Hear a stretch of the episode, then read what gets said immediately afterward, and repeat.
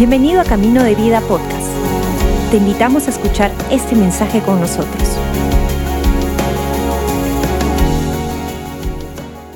Muy rápidamente entrar a leer un pasaje que está en el libro de Éxodo, capítulo 33. Vamos a leer de los versículos 12 al versículo 17, que dice de esta manera. Dice, un día Moisés dijo al Señor, tú me has estado diciendo, lleva a este pueblo a la tierra prometida. Pero no me has dicho a quién enviarás conmigo. Me has dicho, yo te conozco por tu nombre y te miro con agrado. Sí es cierto que me miras con buenos ojos. Permíteme conocer tus caminos para que pueda comprenderte más a fondo y siga gozando de tu favor. Y recuerda que esta nación es tu propio pueblo. Eso es lo que le dice Moisés a Dios. Entonces el Señor le respondió, yo mismo iré contigo, Moisés y te daré descanso. Todo te saldrá bien. Entonces Moisés dijo, si tú mismo no vienes con nosotros, no nos hagas salir de este lugar. Recuerda esta frase.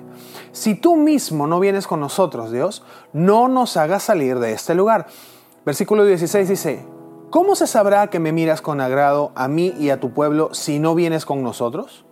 Pues tu presencia con nosotros es la que nos separa a tu pueblo y a mí de todos los demás pueblos de la tierra. El Señor contestó a Moisés, ciertamente haré lo que me pides, porque te miro con agrado y te conozco por tu nombre. Vamos a orar. Padre, gracias en esta tarde por tu palabra. Dios, gracias porque siempre estás hablándonos de diferentes maneras y te pedimos que el día de hoy no sea la excepción, Señor. Que a través de este tiempo podamos escuchar tu voz con relación a lo que tú quieres hablar a nuestra vida el día de hoy. Gracias, Padre, en el nombre de Jesús. Amén y amén. Creo que para poder entender este pasaje es necesario ponerlo un poco en contexto. ¿Ok? Entonces voy a tratar de darles un poquito la historia. Tal vez parte de esta historia tú ya la conoces. ¿No? O sea, el pueblo de Israel antes de ser un pueblo, era una familia. Era la familia de Jacob, era Jacob y sus doce hijos. ¿ok? Eh, ya, sabemos de que de estos doce hijos, uno de ellos, José, es vendido para ser esclavo. Y llega un tiempo en el que hay una hambruna en toda la zona, eh, hay una eh, sequía. Y los Jacob y sus hijos se quedan sin comida y ellos van en busca de comida y escuchan que en Egipto hay comida. Y cuando llegan a buscar comida a Egipto se encuentran con su hermano José, sí, aquel al que habían vendido, ¿no? Ahora Dios, porque es un Dios maravilloso, transforma toda esta situación y permite que esta situación de encontrar a, de que estos hermanos se encuentran con su hermano José termine siendo de bendición para ellos y para su familia al estar debajo de José, que se había convertido en uno de, la mano derecha de Faraón, esta familia tiene mucha bendición y decide quedarse en Egipto. Pasan generaciones y obviamente la descendencia de cada uno de estos hijos de Jacob comienza a crecer. Uno de los faraones se comienza a sentir un poco amenazado por el tamaño del pueblo y decide esclavizarlos. ¿Ok? Ahora, ustedes saben qué es lo que viene con esclavitud. Viene maltrato, viene abuso, muchas veces viene muerte. Eso es lo que este pueblo está atravesando. 430 años vivió Israel en la tierra de Egipto. Y pasado este tiempo, Dios envía a Moisés para liberar a su pueblo. Diez plagas más tarde, el pueblo de Israel sale de Egipto entran en una travesía por el desierto donde van a ver grandes maravillas y también grandes obstáculos.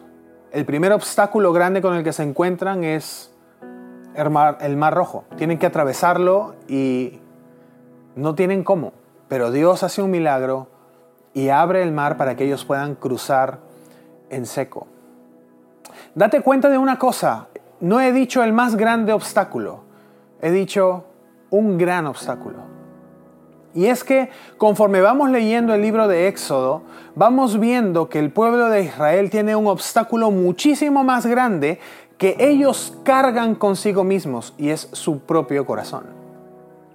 Es el corazón de ellos el que se interpone entre lo que Dios tiene para ellos y ellos mismos. No llegan a terminar su jornada en un tiempo de casi 40 años por este corazón terco que ellos tienen.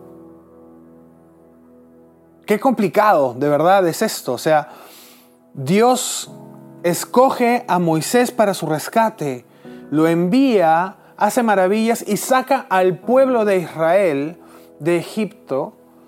Hace cosas increíbles en la salida, pero aún así siguen siendo tercos.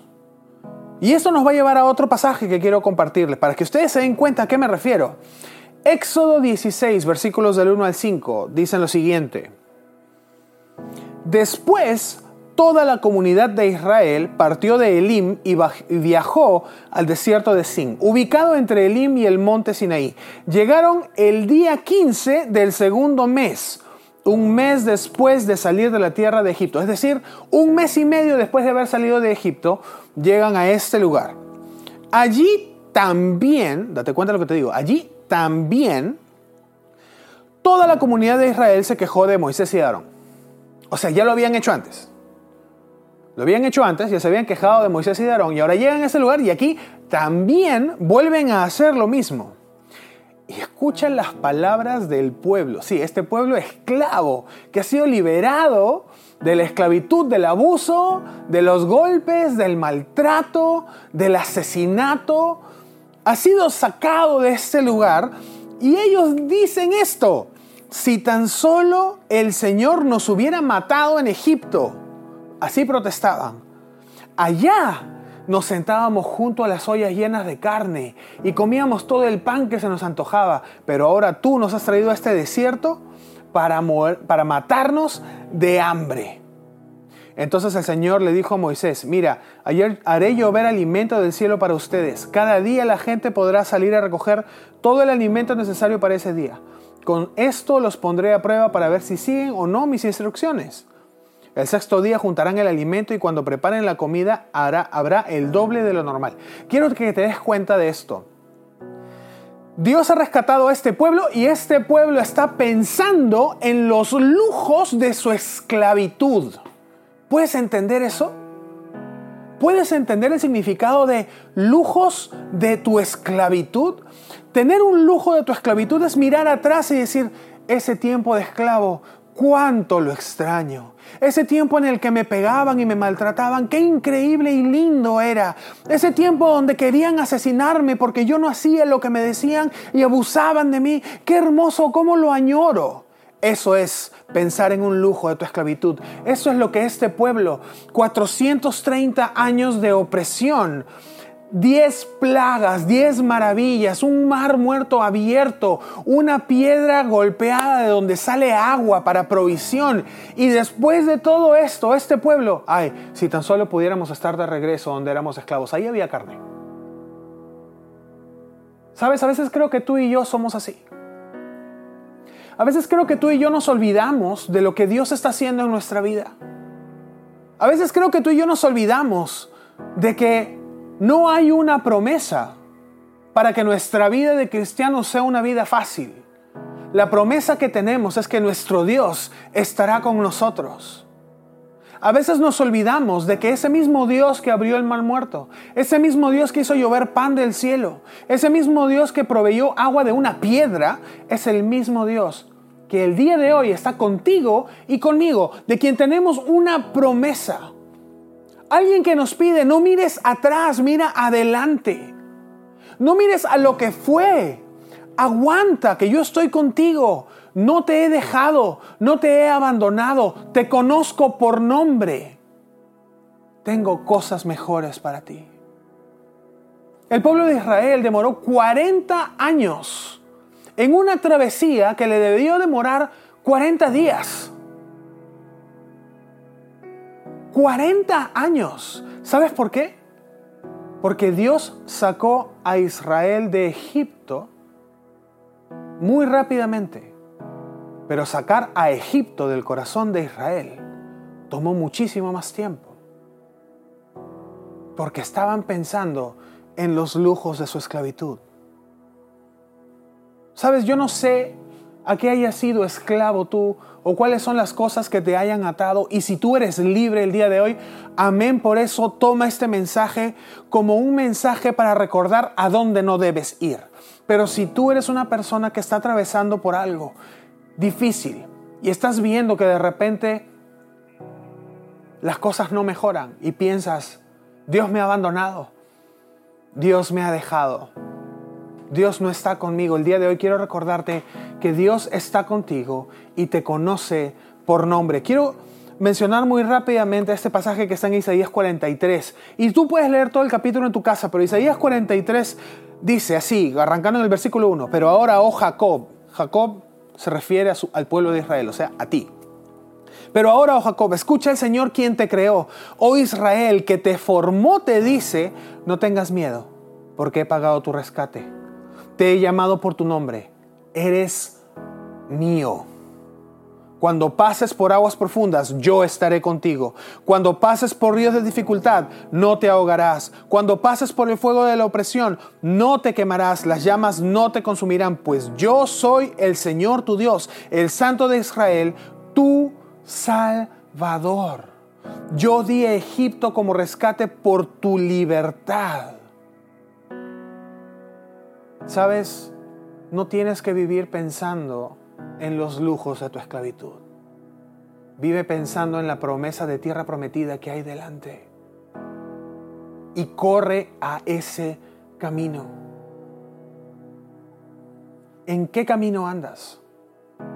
¿Hacia dónde apunta el camino que sigues? Porque quiero decirte que el único camino al Padre es Jesucristo. Yo soy el camino, la verdad y la vida. Y si tú quieres llegar a donde Dios quiere llevarte, busca a Jesús, escucha sus palabras, lee su, su palabra, tu Biblia, léela. Allí está la respuesta. No hay otro camino, solo Jesús.